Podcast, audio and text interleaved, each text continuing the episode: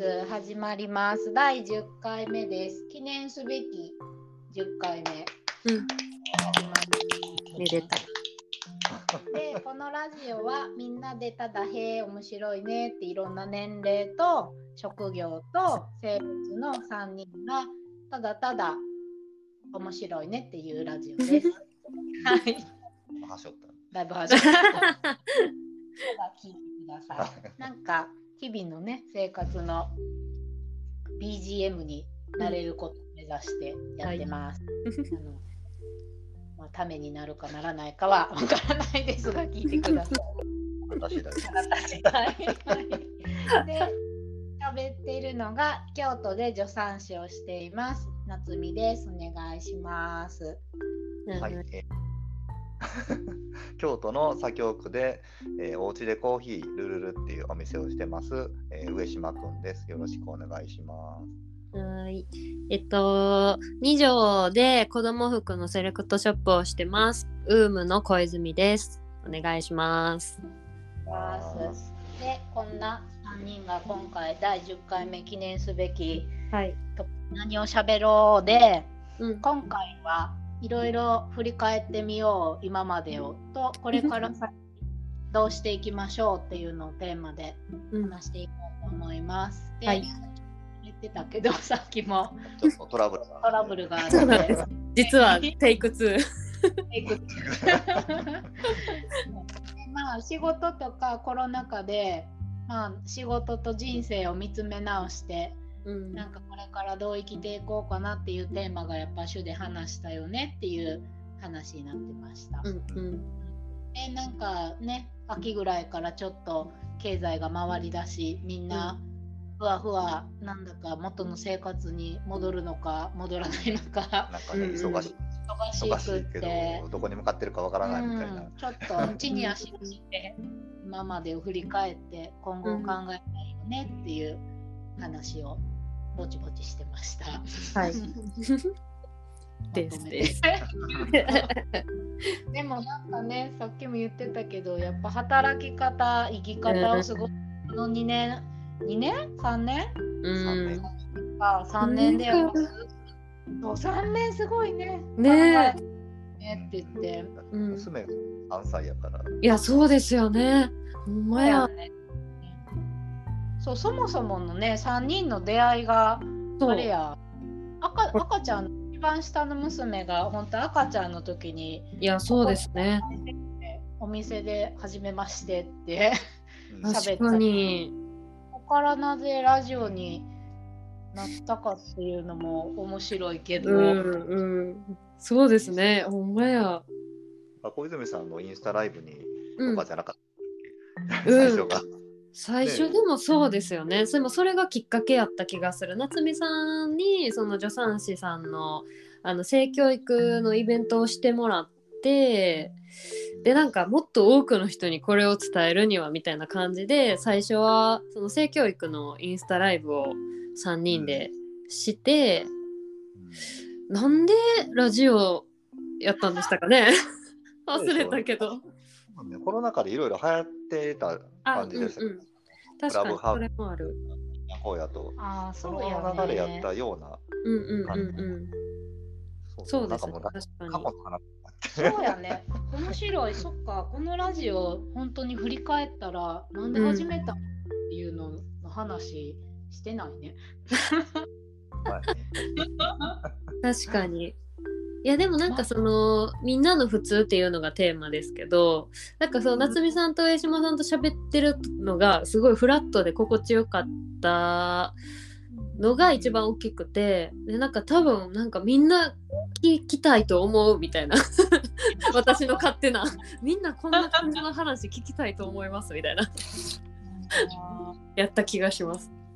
ラットってなんかよく言われるなと思って、うん。最近でもなんか自分のなんかコーヒーの焙煎とか教えてる人がいるんですけど、うんうん。その人に「さんってすごいフラットで柔軟ですよね」って言われて、うん、へあえそうなんやと思って。そうなんや。自分では私も初めてそう言うの聞いただ からね、昨日かメール来てて、そうなんへや いやフラットやと思いますよ。フラット何なんでしょうねフラットって。分からへんけどでもなんかうんなんやろう言葉じゃでも言いにくいけどでも2人と会った人はみんな思うと思います。でも本当になんか「へえ」って言うだけだと思うんで 誰何人が来ても あ確かにあ確かになんか誰の前でも多分変わらへんのが心地いいんかもしれないですね。なんか態度も言うことも多分2人とも変わらへんからなんかそれがフラットと思うことの一つかもしれない。そうかも。でもなんか、うん。多分3人でこうラジオしててあラジオしたいねってなったんって多分まあ3人で喋ってるのがフラットやったんや。ろ ね誰かがこれ1人がやいのやいの言う人がいて。成立してないラジオやから。確かに。それぞれあのあの好き放題喋ってみんなが楽しく入れるから。うん、だって40代20代30代でこう話をする人ってあんまりないし、でなん確かに。ね年長者がうんちょっとさ諭したいモードになる でしょ？う話してーんうんうんたいっていうのはなとかなんか確かに。やっぱりどっかでちょっと上の人と喋ったりすると出てきたりとかするけどうん全くないもんね。全くない。バランスはでもいいんやな、いいんやろうなと思います。なんか、この3人の、なんかまあそれぞれが喋ってるだけなんですけど、だから誰も何も否定しいひんっていうのはね、モットーですからね。このラジオのいいとこはそこやね。そうですね。ただ聞こうみんなの話をっていう。うん。でもなんか本当これからの生き方とか働き方もやうけど、ん。こう。うんいうもっとなってったらやっぱ楽やなって、まあ、うん3人で喋ってても思うな。うん。うん。うん。ねなんか年代と経験とかいろんなことが違うけどあそういうのあるんやねあうんえ面白いねやる？みたいなうん。うん。そんな感じでこれから仕事も生きていくなんかもできていけうんば楽やんね。うんでもなんかちょっとコロナ禍でそれはしやすくなった気はする。こうやってラジオフラッと始められたりとか、うんうんそういうのを誰かが聞いてくれてたり、うんラジオ確かに聞いてくれる人の話を聞いてると。なんか発信するツールもすごい増えたし、そうですね。なんか場所借りてとか、そんな大層なことしなくても、うん。うんまあ。もいろんなことが発信できたりもするから、またそれを探してくれる人もやっぱりうんいっぱいいるから、うんかそこで一個コミュニティができるし、うんうん。うん。ね、かしこまった場に出て、なんか自分をね、その綺麗に見せてうん発信しなくて、うん家もう本当に家のリビングで やってほんまに、もう私はほぼ電話、電話やと思ってるんで。なんかかしこまらんで、うんまあ自分をなんか大きく見せんでいい世の中になった気はするな。うん変に誇張しないっていうか。うんしても意味ないしな。確かに。ねまあ会いたい人もなんか明確になった感じもしますよね。なんかこの人たちだけいたらもういいなっていうなんかもう自分のなんか人生が豊かになるなっていう人たちだけでなんかもうなんかそれが固まった感じはするじゃないーわわかうる。うんん確かに人とのなんか距離が縮まったね。コロナで。うん仲いい人はより仲良く、うん。うん。半端な人はちょっと疎遠になったりも、うん。そうですね。確かに確かに。うまいこと、うん。まあ、悪いことばっかりじゃななかった3年よね。うん。コロナ。まあ、生きやすくなった部分あ多いかも。あ、我が家はね、なったな、コロナで。うん。うーん働くっていうところではやっぱりちょっと働きにくいとこもあるけど、そうそうなの。まあ、ば私ね、普段病院で働いているから、大きな組織はやっぱり、ね、2人は自営業やし、あれやけど、やっぱり大きい組織とか、そういう社会の一部の中で働いてるから、またなんかちょっと違う閉塞感は感じるけど、まあまあ、うん心はやっぱりたくさんの人を抱えてるから、うん、いかにそのフラッフラットにっていうかそうそうそう均一にってするから適用できないよな細かいところに。うーん。そこが合わない人はストレスやもん。確かにね。うん。え反対やからねうん、あね昨日もその昨日も人と喋っててはい。その営業は素晴らしいっていう話を、うん。素晴らしい。合う合わない合う合わない。でもなんかその人が言ってたのがやっぱ会社員とか仕事を組織で働いてた何十年ってやっぱすごいこの自営になってから時間をなんかなさ搾取じゃないまあけど、無駄無駄に無駄にしたって言っててへえ。なるほどだから自営がいいよってものすごい自営を押されるんですけど なんや。ちなみに私は今半半自営じゃないけど一応会社個体があっての完全な自営じゃないからなんか余計になんか両方が分かるというか、まあ、どっちがいいとかなんか分からんってなりますね。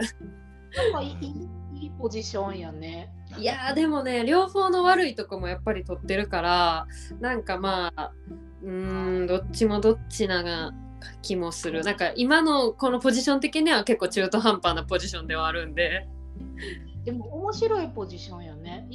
面白いな。まあ勉強させてもらってるって感じなんでまあありがたいんですけどいやでもまあ自営な。ー上島さんにもめっちゃ勧められるけどなんか。自営のすすめ。自営してるしてる人からするとさっさと自営になった方がいい立ち位置。そう昨日の もとにかく自営だぜみたいな話で。働いたら働いた分だけの収入もらってない状態っていうのが、うん ちょっと損やなと思ってしまうんですよ。うーん100とか100じゃないじゃないですか。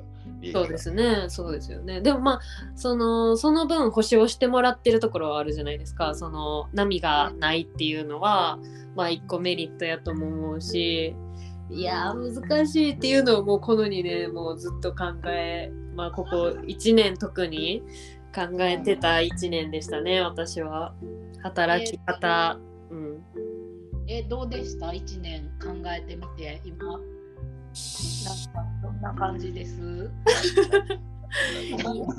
まだ。悩みの難しいいやでもだからその年齢的に今私は29なのでまあその結婚とか出産とかを考え始めた時にやっぱりまた全然違う選択肢が出てきたし今までこう働いてきてた20代前半とか真ん中らへんとはまたちょっと感覚が違ってきてどうしたもんかっていうのが感じですね。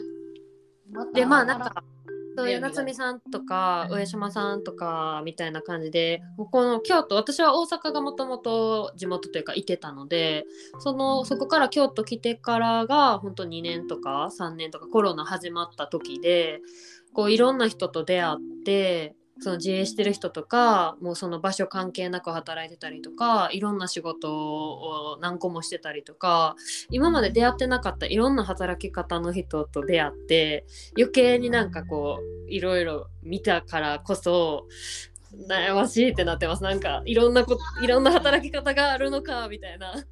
あまあでも結局最終的に多分小泉さんがどういう働き方するかってなんかうん一人で自分は自分でまた自分しかできない働き方をしてたりとかうんうんその参考にはするけど結局働き方ってその人そうですよね。あとなんかまあいろんな条件の中でできるものなんで、うんうんちょっと一番働きやすいんだろうぐらいの感じから考えるしかないのかなと思って。うん、しなんか対価に直結するじゃないですか。まあそのどれだけお金が必要なのかっていうのもそうやしなんかそれをすごい考えますね。どう生きていこうかなっていうところが本当にその働き方に直結してるなあっていうのがもう今ほんままさにムムムムっていう感じ。あんまりね、お金のこと考えない方がいいと思うんですよ。えー、いやいやお金、お金って別にどんな仕事しててでも、なんかやる人によって収入って変わるんですよね。うーん。なんか、例えばコーヒー売ってるだけとか、うんうん。まあ、喫茶してなってたら、まあ、その分しかないけど、自分でもうちょっといろんなことができる、なんか趣味でなんかいろんなこと、他のことしてますってなったら、うんそれに合わせたら、もっとプラスで何か生まれたりするし、うんうん。いろいろやりようがあって、うん。なんか今何したいかだけでとりあえず突き進んでみて、それをどうやって広げていこうみたいな、うん。広げられると思うんですよね、なんか。そそうしないと、多分お金って価値観も変わってくるし、これから。そうなんですよね。そうですよね。その価値がどんどん下がってくるとか、もうね、そういうのが当たり前のようにあるんで、そこを中心に仕事を逆算して考えてしまうと、仕事がどんどん溜まっていって、儲かる仕事みたいな方向にどうしても行くと思うんですよ。うんうん。利益率が高い仕事。それ結構、あのあんま良くない事態やと思ってて、うーん。そういうものしかものを作らなくなっうんてたりする。うん。日本の農そういうところがあって高価格帯の農作物を作ろうみたいな流れがあるんですけど、うんうんみんな高いイチゴしか作らなくなってるっていう。う、んなるほどそんなもん誰が買うねんって話なるほど。で。買わないし本来の自給的になんかやっていこうってなった時に単価の安い野菜を高品質なものを安定的に供給するみたいなところが本来の目的やのに金儲けしようみたいなうん。のがおかしいから、やっぱ思考としてお金が先に来てるからそうなってるっていうのが、なるほど。社会にとって自分はどう貢献できるかとか、自分がここ居場所とか、どういう仕事が好きとか、だからそこからまず考えて広げていく方がいいのかな、社会にとってもいいのかなと思って。うん。なんかそう思う反面でもやっぱりその不安要素になんか負けそうになることがあってなんか あなんか生きていけるのかみたいなこの感じのままみたいな。まあでもそれってなんか何回かその上島さんとか夏美さんとかも話してたけどその漠然とした不安というか明確じゃない不安やったりとかまあなんとなくこう円安みたいなとか物価高みたいなそういう漠然とした不安もあるんですけどなんかそこがすごいなんか今うんなんか考えでもなんか答えが出なくてなんか何をどうしたらいいんだって。もうこれはなんかちゃんとあの会ってお酒飲んだ時になんかちゃんと相談しようと思ってたんですけど。じゃあまた。なんか、しかないみたいなとこあるんですよね。えなんですか？とりあえずやってみるしかないってスタートしてみるしかないう。んうんうんうん。そうですよね。あ1%でもすごいリスクがあるからやめとこうみたいな、うんだからリスクが半分あるからやめとこうみたいな考え方にしまうと、多分何もつかみ取れないんですよ。うんうんうんうん確かにそこから見えてくることとかそこから選択肢が増えることもありますもんね。100%成功するなんかまずありえなくて、うん確率をどんどん高めていくためになんかやり続けるしかないですよ。うーんなんかしんどいけど、どんどんどんどんなんか固定のお客さんついてきて、ああ、なんとかなったかもみたいなタイミングが来たりするわけなんですけうど、ーん段階ではと思ってたらそこまでもいかないんですよね。うーん結局スタートして何回もあの思考を重ねた人しか多分成功してる人っていないんですよ。うーんホリエモンですら言ってますからね。ですら。何言ってんのじゃあもうどうやったら成功するんですかどうやったらお金持ちになるんですかもうすべてできることをすべてやれ。うーんできること、時間と労力をすべて費やして、チャレンジ、チャレンジで勉強してやって、やり続けていったら必ず成功すうる。んでそれしかない。そうやね。でも、そうやな子供とか見ててすごい思います、それ。うん下の子とかはもう特にうんチャレンジしてチャレンジしてやれるまでやるから絶対やるんですよ。うんうんうんうんやらなければあー成功っていうか結果が出せるんやって子供を見てて。うん。諦める人と諦めない人のその違いなんやなと思って。うん。器用にゴールにたどり着く人と、うんまあ、時間がかかってたどり着く人の差はあるけど、うん。なるほど。目指すところはうん。めそこに到達できれば成功やから、うんなんかこうであなるほどねチャレンジしてやれるまでやり続ければいいんやなって、なんか学びやな。自分もすごい不器用だから、うん。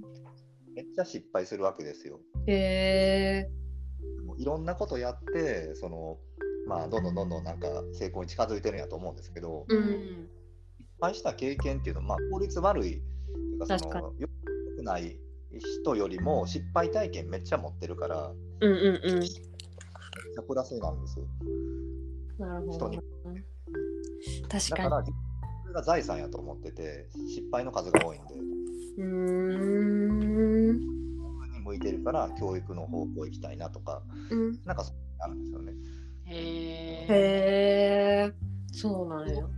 特性を。それ生かしてそう向かってるよ。来年からそういう焙煎教室とかするから。ああなるほど。へえうんうんうん確かに。なんか自分の得意不得意がちゃんと分かってるっていうのもこれからにつながるから、うんなんかそういううんなんか目先のお金とかうん。不安にも見つけていきたいなとは思うね。そうですね。なんかバーテンダーで80代ぐらいのバーテンダー、東京の有名なバーの人、けどうん。出た。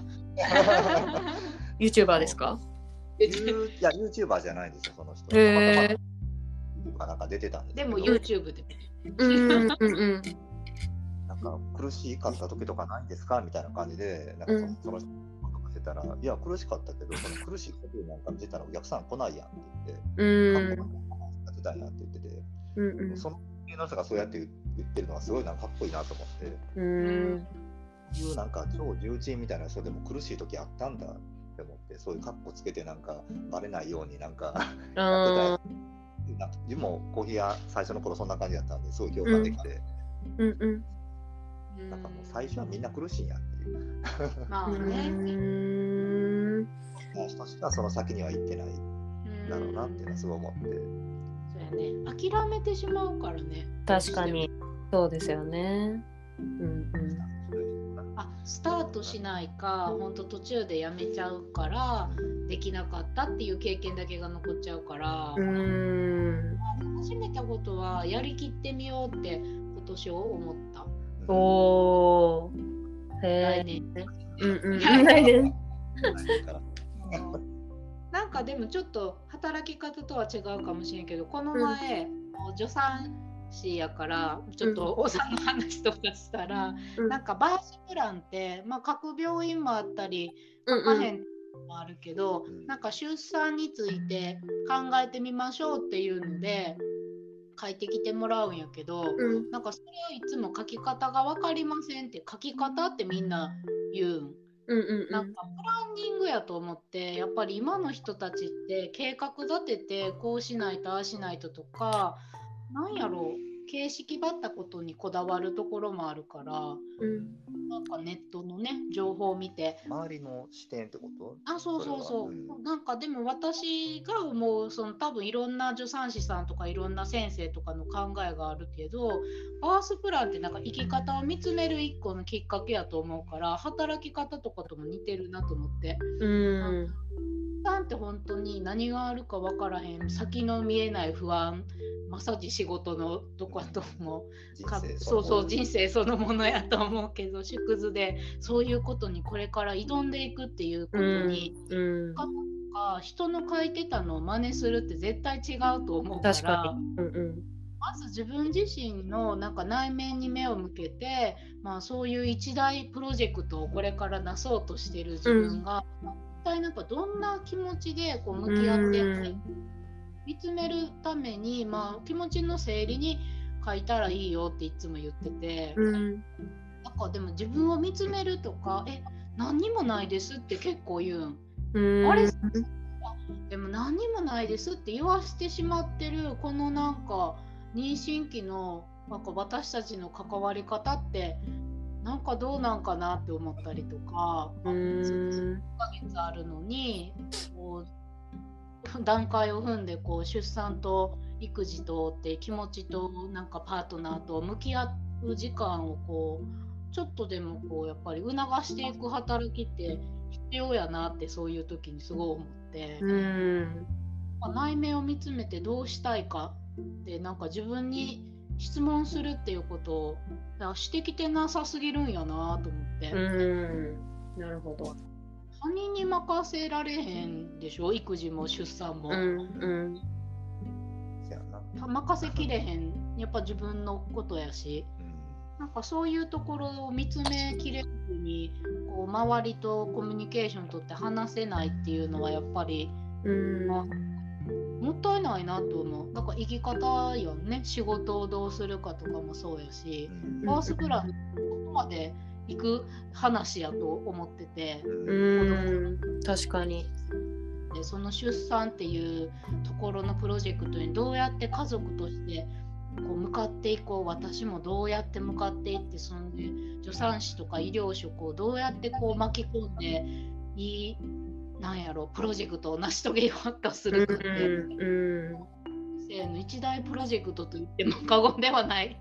うん。けど。いや面白いよ。ね。いや面白いなと思った。私バースプランだけの会とかしたいもん。めっちゃいいと思うもうでもなんかすごい好きでなんかでもちょっと問いかけるとやっぱりみんなあそういうこと考えてみるのもいいんやとか、うんうん。そういう話とかも出るからうん。あなんかそういう問いかけしていこうと思って。うん。外来のねたった23分の会話でも一言声をかけて何か考えるきっかけがあれば嬉しいなと思ったり。今後の人生うんうんがプラスになるかもな。なんか出産って本当人生を見つめ直す本当大きなきっかけやから仕事もうん変化も価値観も変わってそうですよ。そういうとこはこの仕事の醍醐味やなって。確かに。しかもなんか自分で選択ね考えて自分で選ぶって結構やっぱな何でもそうですけどなんかすごい大事やしなんか自信にもなりますよね。なんか考えて自分で選んだって。そう。なんかやっぱりどっか他人事やったりして、うんうんその生々しさが性に対してなさすぎうんうるんやよね。んパンってもまあ本当になんか生々しいしそんな綺麗に無痛分娩やからって綺麗に埋めて体力が温存できるとうんか、うんうん。そんな魔法みたいなことをやらへんし なんかいやそうですよね。だってもうね一番確かにもう生生と言われるような。うん命を任せられるかっていう話や。責任はやっぱり自分にあるし自分たちにもあるうし、ん。まあ、そういうのね一人で抱えきらなくていいからそういうサポーターを10ヶ月かけて3つなんか得るっていうのもすごい大事、なんか全部自分でやらないとって思ってる人うんもいたりして、うんうんそうじゃないんやでっていう話とかね、うんうんうん。へえ専門家がいて家族がいてなんか友達がいて、うんうん。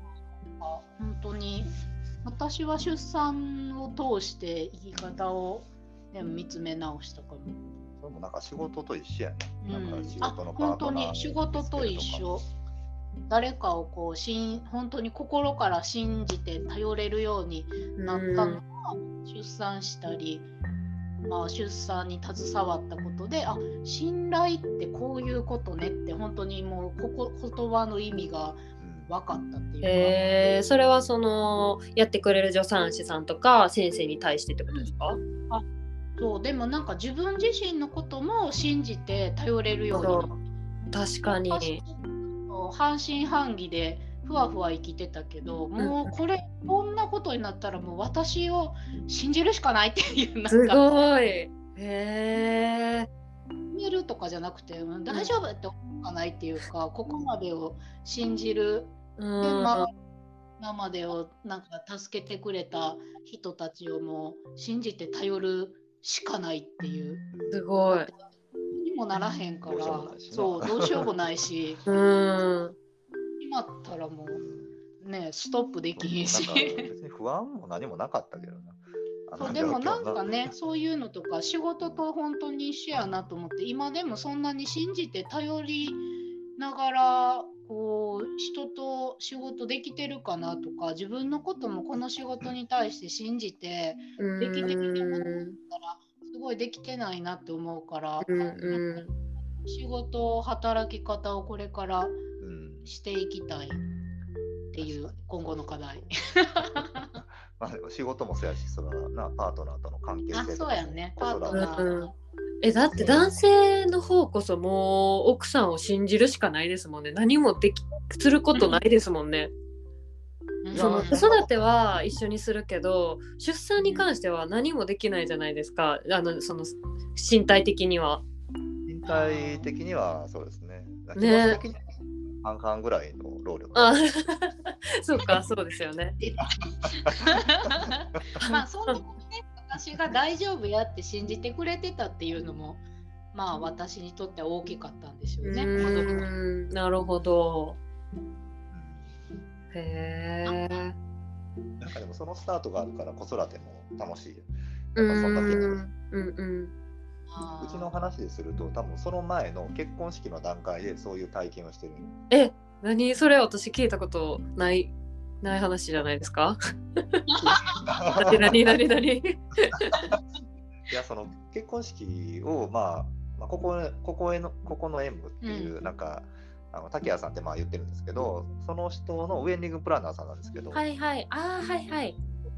にお願いしてやってもらったんですけど、うんそのまあ式場とか、まあ、大きな違って自分たちでいろんなものを選択していくんですよ。うん。誰を呼ぶとかなんかどれぐらいの規模うんうんでうちとかで言うと、まあ、うちの妻の家族とか両親とかがカトリックやったんでカトリックの教会で式をするってなったりするんです。で、まあ、誰を呼ぶかとか。うん。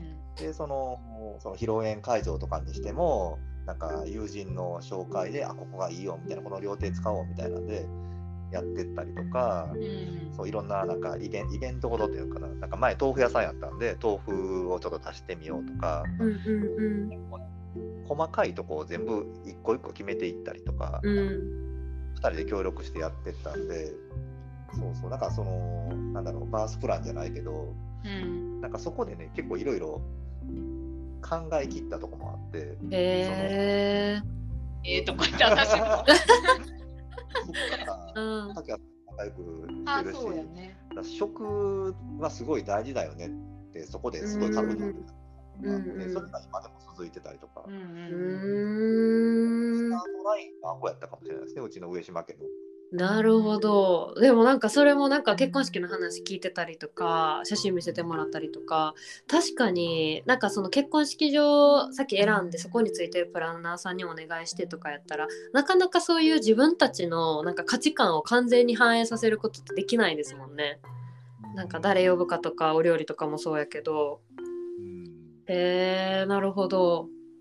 予算とかもこっちである程度うんコントロールだし、うん。うんうんなんか調整したよね。ううんんそのね、なんかうちの家族って今すごいカメラマンさん呼んで写真撮ったりするんですけど、うんうん。うんうん。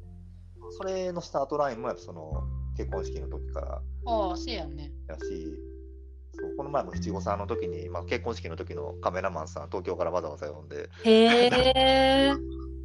して、あ、もうこんななったんや、みたいな。うんすごい10年来の付き合いみたいになってるんで、すごい。そうそうそう。ああでもなんかそういうのででもそのウェディングプランナーさんも今やお友達ですけど2ヶ月に1回ぐらい会うぐらい仲良しなんで、うんうんでもなんかそういう仕事とかじゃなくて人と人とのこういう仲がなんか深まる人とこう関わる仕事をしたいなって思ったのは、結婚式とかがすごいきっかけ。自営の人と本当にそうやって一人であのやるぞってなってウェディングプランナーさんで自営なんか一人でやっぱやってる人って少ないんですって。うんうん。やっぱりそういう人が生き生き仕事してて、まあ、その人に対する信用があってなんかそういう人との出会いと仕事の仕方を見てきたこともこれからの人生を見つめ直うす。ん。うん結果うん確かになんかちょっと自営の相談とかもな結構してるもんな。うんでもすごいアバアートな答えが返ってくる。いやいや、あれあれあれが多分最初に言うことや。とりあえず名刺作れとか。名刺を なつみさん名刺です。名刺をいろんなところに置きましょうって言って。へーうんだけで名前だけ書いていろんなところに置いときましょうって言われて。へえ超超重鎮やからね、あの人。でも なんかすごいすごいでも。いつもゼクシーとか乗ってるよ、ね。あそうや。そうなんやすごい。へえなんか走りみたいな人、うんうんうん。ここでもウェディングできますよみたいな人やな。ほんまどこでもうん。水族館でイルカ飛ばしたからみたな。うんうんうんうんなんかそういう楽しく生き生き自分らしく生きてる人との出会いが結構多いからうんうん新しい一歩に対してのなんか不安はやっぱりだんだん年数を追うごとに減ってきてるかも。うーんなるほどどうしよう自衛大変やどうしようみたいな人とは多分あんまりつつながってないんやろね。うん、そんな人とあんま接点ないよね。うだよね仕事がいいよねみたいな。そうそうそう。なんか自分らしく仕事してる人ばっかり周ね自りにいるから。分らしく仕事してる人がう多いかも。ん自分らしく確かにうーんなんか私あのめっちゃタイムリーなんですけど真逆なんですけど、あの最近 髪の毛切ったんですよ。あそうなんや。ほんでねあの1年ぐらいなんやかんや切ってもらってた人やったんですけど美容師さん。ででもなんかでも他のとこも探したいなと思いつつなんかでも他のとこ探して変なんのも嫌やしみたいなんでなんとなくその人に1年ぐらい切ってもらってたって感じだったんですけどこの前ついに全く気に入らない髪型になったんですよ。ほんでなんかびっくりしちゃってでなんか「えあれ?」みたいな。なんか「あ意思疎通できてなかったですよね」みたいな。で向こうも「ああー」みたいな感じ「あれ?」みたいな感じで。ででも私 そうそういやでも私はそれでまあなんていうか私もその人のことを信用してなかったと思うし向こうも多分嫌やったんじゃないかなって思うんですよ。私はその人はなんか1週間ぐらい経ったらいい感じになるんですよいつも。あれ意外と大丈夫やったみたいな。あいい感じやってなるから言ってたけど最初はなんかうーんってなることが多くてでもそこに行ってたからでも向こうからしたらそれも嫌じゃないですか絶対 嫌なお客さんやったんかなってそうなって初めて思って。でなんか多分そこのコミュニケーションも取れてないしなんかお互いに信頼もし合えてなかったんやなって思って。でそうなんかすごいあのショッキングな出来事で。でもめっちゃなんかいろんなことを学んだんですけど私はそこから。いの神ですごい。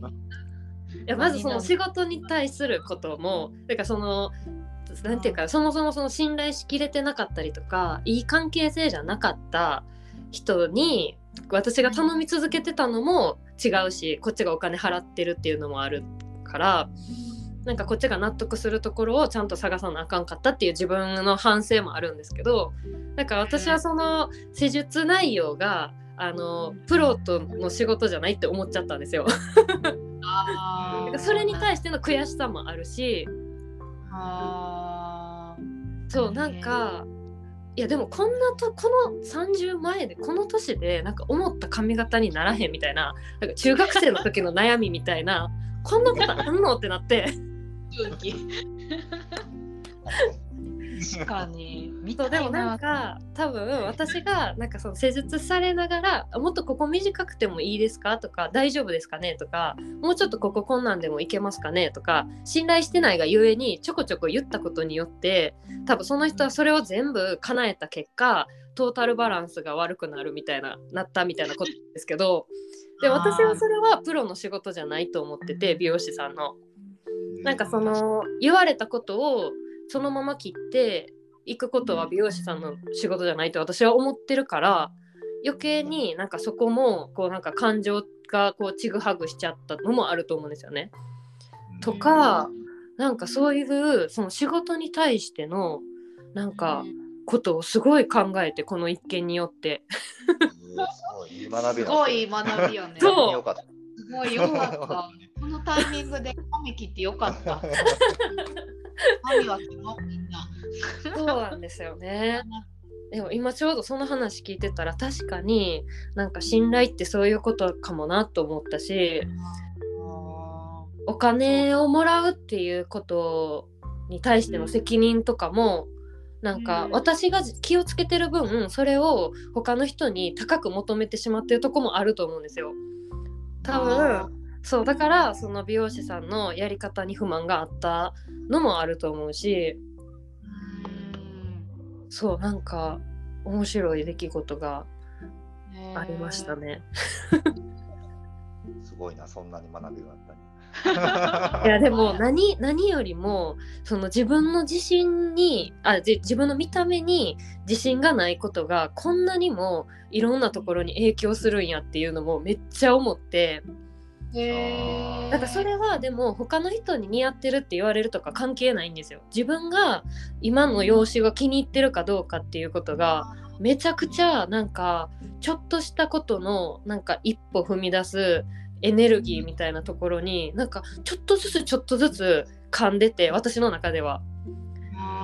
なんか例えば大事な人に会う時とかもそうやし新しい場所行く時とかもそうやしその時にやっぱよぎるんですよ。今の髪型がこれ 今でもこの髪型やしなみたいな。そんな返事はないんですけど。あるよ。話なんですけどやからなんかそういうなんていうか自分の人のジャッジじゃなくて自分が自分を気に入ってるかとか好きかどうかってやっぱりめっちゃ大事なエネルギーやなって思いました。めっちゃ。ほんまやね。うんわかるわかる。わかる。ねえなんかすごいだから美容師さんっていうのもすごい仕事やなって改めて思って。そうね。うん。ななんかでも自分とかって本当視力悪いんでうんう完成して眼鏡かけるまで見れないんですよ。んそれ言いますよね。眼鏡かけてはる人が美容師に行く時。そうなんですよ。あるあるなんや。うん。100%以上の信頼をしてるお店なんで、うんうん。結婚式の時になんかセットしてくれた人なんですけど、へえそれもそこから始まってるんですね。はいです。あのうちのななっちゃん何年や？もう20年ぐらい。私中2からい14年14歳ぐらいから通っててそこに。すごっ。20年以上。やな。20年以だ上通ってて。そうそうそう。そっからすごいでしょ？すごい。結婚からだから、まあ自分も8年目とかそういう、結婚する前からうんうんまあ、じゃあ9年とか10年か。うん。なんかもうそれぐらいの信頼関係があるから、目つぶっててもあって、うん。そうそうそうそう、ちょっと失敗しても全然失敗って思わへんぐらいかもしれないな。うん。そうなんですよ。そこもめっちゃ大きいと思うんですよ。なんかそもそもなんか向こうもそんなにこうやってる時喋るタイプじゃなくて別にそれは嫌じゃなかったんですけどその関係ない話とかもあんまりしなかったしその人として別に好きではなかったんですよ。あの嫌いとかじゃないけどその美容師さんとして見てるだけでその奥のその人を見る機会がなかったから余計に仕事としての部分でしか私はその彼女をこうなんか見てないからゆえにそこすらなくなったらもうなんなんってなって。でもそこって人として見合ってたらなんかそこまでそれが怒りとか悔しさに別にならんかったとも思うしなんか私は自分が接客する時にそれをすごく意識してるから余計になんか悔しかったのもあって多分。うん。大きいですよねでもそこって。いやね。なんか、ね自分とかもそのコーヒーの豆の仕入れとかっていうのをそういう感じだけど、うん。今まではただ美味しければいいみたいな、うん。まあ多分去年ぐらいまでですかね、なんかそういう豆、こういうコーヒーがいいかなって仕入れる感じだけやったんですけど、実際誰が作るうか、んうん関わってるってそこまで気にしてなかったんですうんけど、うんうんだからもう誰が作ったとか、そういうのすごいなんか気にするようになってて、うんでそういう指令に変えてるんですけど、うんそのコロナの時って、その品質がめっちゃ下がったんですよね、豆の。値段が上がるっていう事態があって、それプラス。なるほど。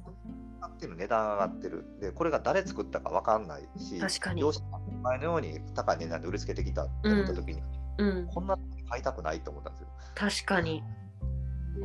だからもう,、うんもうほぼほぼ全部変えて、買い先を。うんうん生産者とコミュニケーション、今って Zoom とかで取れるんで、うんそのボリそのね、エチオピアとか、なんかそういう、ね、地球の裏側の人でも連絡取れるんで、うんそういうとことかなのから買うようにしてそのどういう人が作ったっていうのをお客さんに伝えるようにしてうんうん。自分もそれに対してどうアプローチしたってなんか人をめっちゃ見せるようにしててうんうん。こういうの味よりもそういうストーリーナラティブとか言って言い方するんですけどうん。なんかそういうのを見せることでなんか今年はちょっと出来悪かったけどこんな感じですみたいな感じでやりたりもできるし、うんうんうん。で来年くれると思うからみたいな期待もできるし。うーん。場合もねある程度ケアできるんですよね。うんめっちゃわかります。もうだから来年こそはみたいな感じでなんか期待して、まあ、今年も買っとこうかみたいな。うんうんうん。買えるんでそうそう。だからめっちゃそのなんだろうね品質だけで見てしまうとうん。やっぱり長期的な取引って絶対できなくて、まあその、うんうん。してもそうで長期的なスキルって絶対できないと思うんですよ。絶対人ってうんうんうん。いやそうなんですよね。うん。めちゃくちゃわかる。だからなんかその美容師さんがなんかこう失敗かはと思ってはるかは分からへんけどまあなんか私が納得してないことに対してなんかうん。普通に好きな人やとしたらなんかそこもなんかこう許し合える余白があったと思うんですけど本当になんかなんていうかな品質として見ちゃってたからうん。でもそれって機械でもできるし、ね、機械になりうるからなんかやっぱり人とのそのお金のやり取りやけどその仕事をしてもらうとかその何かを買うとかの時ってやっぱりそこをこっち買う側もお金を出す側もなんか妥協したらあかんかったなっていうのはめちゃくちゃ思ってなんか、うん、後悔しました 後悔したっていうか気をつけようと思いました。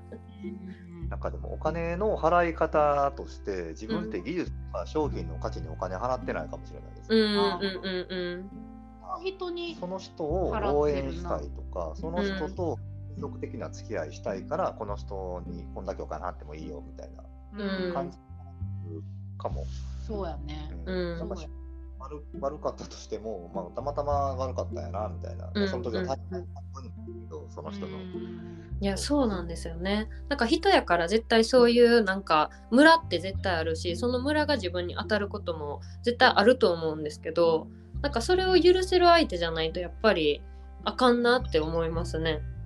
だからそこがほんまは人間のいいとこのはずやから。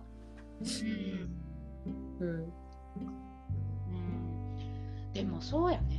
ファンを作っていくっていうのが一番いいんかも仕事作りっていうのはって最近思ってて、うん。私のファン私が好きっていう私はファンになった人としか仕事とか関わってないんですよ。その美容師さんもそうやけどうん。中学生の時から行ってるからなんかもう親戚のおじさんぐらいの思いで もう何もオーダーもしいひんし。ん そうなんや結構チャレンジしてくるよね。ふわっとなんか なんかちょっとうんいい感じにとか。すごい。でも確かに夏美さん髪型変わってるイメージあります。うん、なんかちょっとこういう気分になりたいとかそういう抽象的なオーダーしかすごい。そういえばしてない。なんか苔っぽい感じがいいとか。うん。ちょなんか。わからんよね、多分な。でもなんかなんかツタツタみたいなイメージでとかなんか。そんなオーダーの仕方してるんですか？あ そんなオーダーの仕方。めっちゃすごい。それに「おおオッケーオッケー」ってやってくれる。すごいな。ちょっと前髪はもっと限界までいっとこうかな今回とか。それに合う髪型とか。うーん。ちょっと毛がどうのとかそういうイメージだけ伝えてる。うんいやそれってやっぱ信頼してないとできないですよね。だから本当にそういう好きな人としかうん。お金のやり取り多分してないんかも。うんうん。いやでもそうすべきなんですよね。絶対。許し合えると思う。なんか、相手のことがやっぱりファンで好きやから、うんうんうん。そういう、ね、仕事いいよね。うんじゃないとダメな感じがするよね、うん。これ。いやほんまになんか身に染みましたね。やっぱ後味が全然違うその失敗された時の。確かに、ね。言えるもん。失敗やなって思ったら私。あこれちょっと失敗やなって。なんでやって言ったらこの辺がちょっとなんかイメージと違うとか言って。もう一回 もう一回やろうって言われる、あ。うんうんうん。もう一回やろうって言ってこっちももう一回やってみたり、そうそうなるよね。うん、そういうのが言い合える関係でそういう仕事ができるのが理想やね。そういう関係仕事作りがじゃあみんな来年の課題なんかな。そうですね、確かに。あ俺は俺様はしてんの？ままさにさっきトラブルの対応してた。うーん、うんうん。トトララブルブルね。えーまあ、新しいクリスマスのコーヒー作ったんですけど、はいはいいつもと単価が違うっていうのを、うん、なかなか言えてなかった。でうん、でまあ、その海外のお客さんやったんで、もう先にもお金がかかったっていうので、うん、うん。どうしようみたいなのになって、急遽なんかもう、その金銭に見合うような資料をへえ、作って、なんかもうすべてできるだけのことを対応して、すごい。逆逆に向こうが、まあ、今回すごいコーヒーの最新情報の勉強になってすごい良かったですみたいな感じで帰ってきたから、あできるだけのことやり、うーんそうそれどうしようと。そうなんですよね。なんか誠意がなんか伝わるか伝わらへんかも大きいですよね。その結果じゃなくて、なんかあなたのために全力を尽くしましたが、こうでしたっていうのが分かればなんかそれもまた全然違う後味やと思うしでもそれがなんかプロじゃないですか。そこそういう風にお客さんに対して対応するっていうのが。だからなんかそれをされへんかった時になんか私はすごいあの怒っちゃうんですよ。あの伝えないけど心の中で。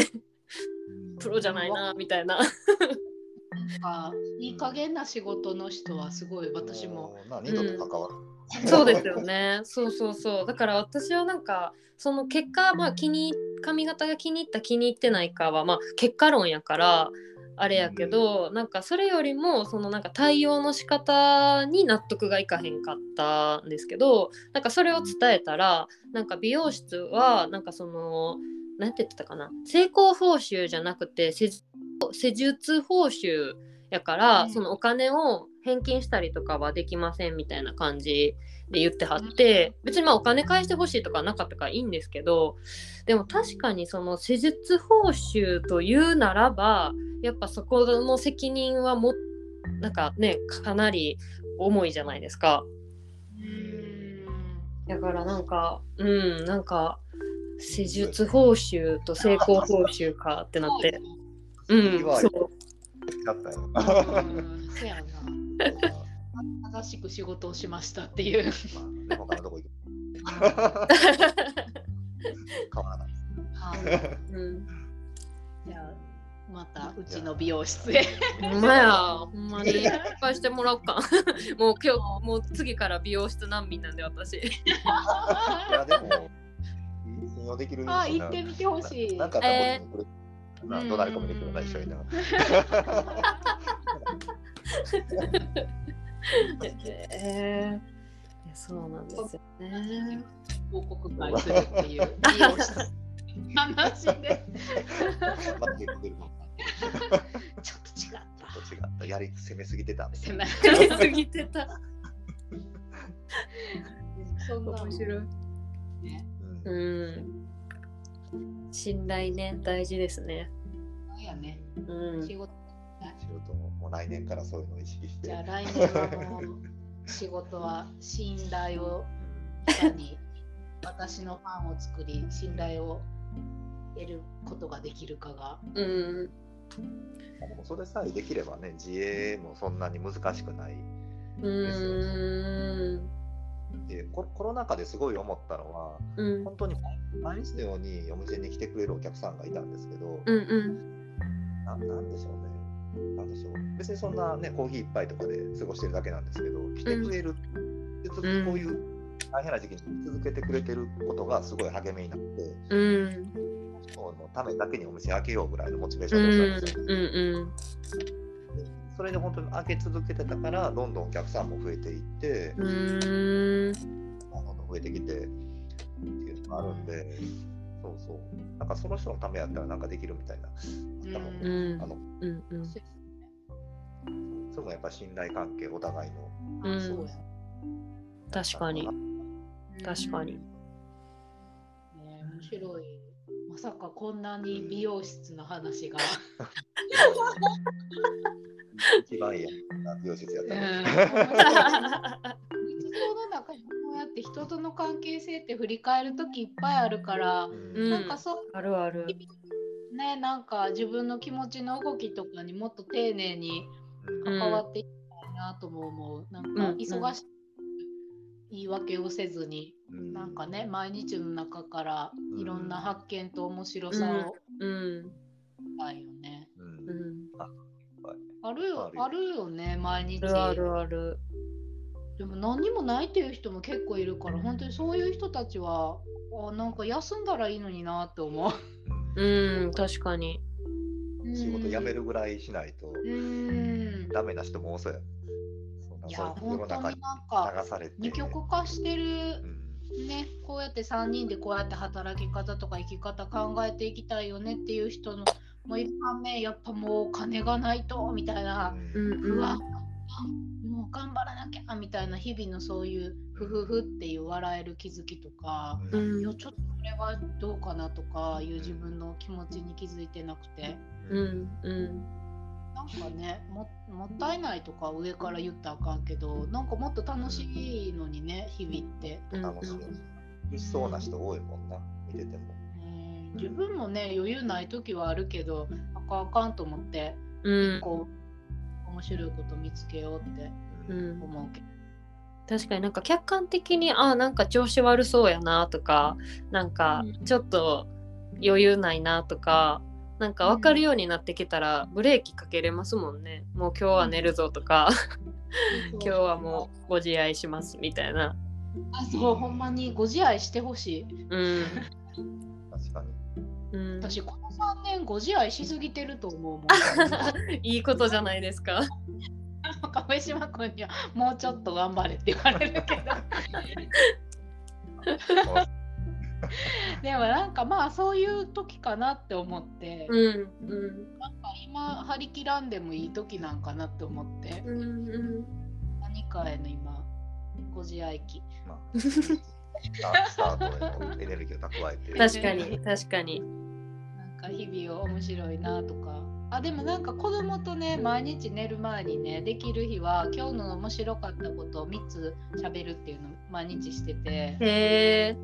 面白いですよ。子供も楽振り振り絞って言ってくるのが。うんうんうんあーでもそうやって自分も喋るから3人で言い合うんですけど。うんかそういうのしてるとあ今日こんなんであこういう面白いことあったなってやっぱり振り返る時があるから確かに。うんなんか余裕ができてそういう自分でそういう時間持つとかもうん。いいかもねこれから。確かに。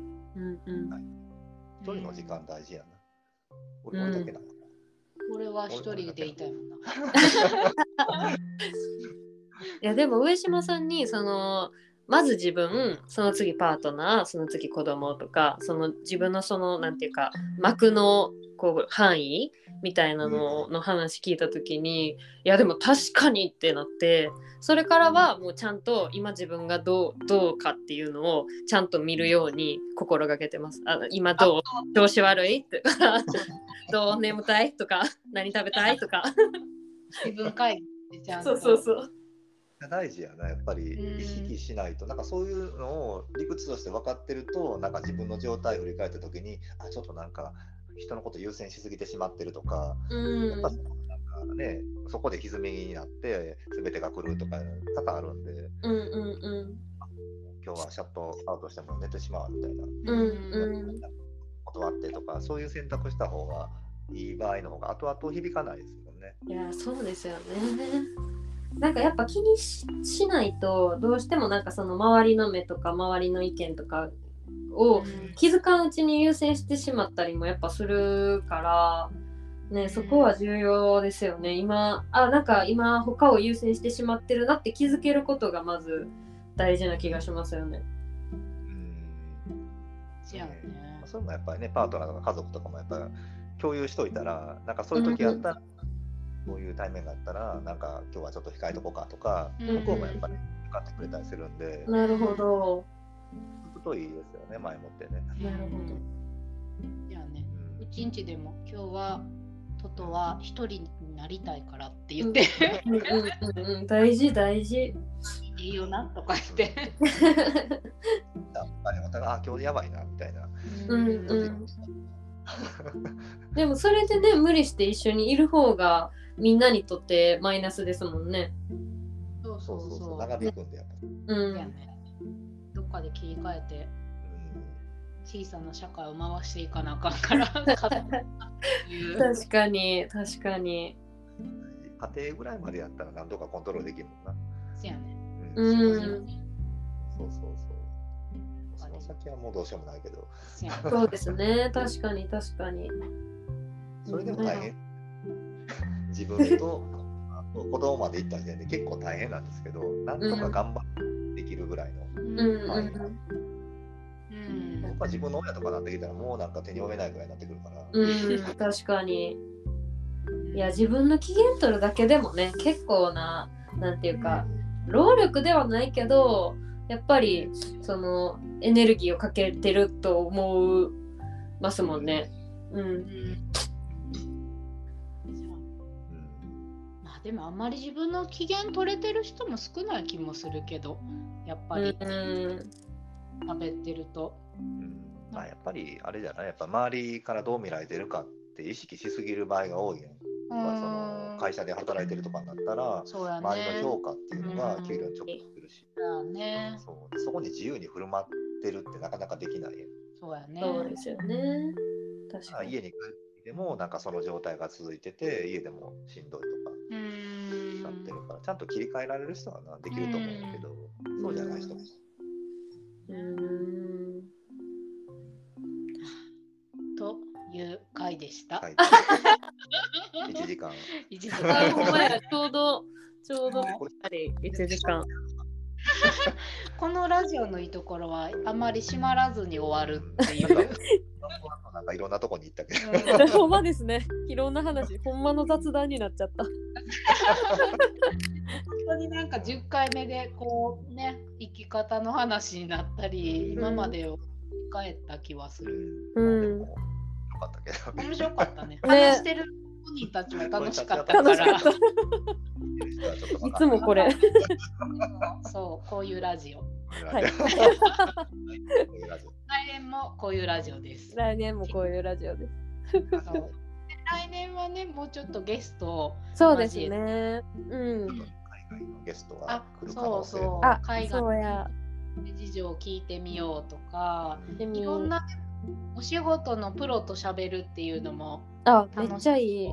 うん。ねなんかそのプロとしてなんか大事にしてることとか聞いてみたい。なんか多分それぞれありそうじゃないですか。ポリシー的なものって業種それぞれバラバラでも共通するとこもあるやろうし、あーそれも面白そえーとプロの話を聞こうあとまあオフラインのイベントもやりたい。ああオフラインう。うんみたいね、うんうん。やりたい。楽しそ普通イベントみんなの普通イベントしたいねどこでやるかわかんない。う。確かに。なんか美味しいものとか食べたいですね、みんなで。美味しいねって言いながらなんかおしゃべりする会みたいな。食は大事っていう食いろんな人いる。だよねほんまや。いや、いいですね。ちょっととりあえず、あの、忘年会をしましょう。しましょうじゃあ ちょっと3人で寝てまたはい公表します、そうしましょしましょうはいじゃあ終わりますう。はーい。ありがとうございました。次回もよろしくお願いします。お願いします。よろしくね。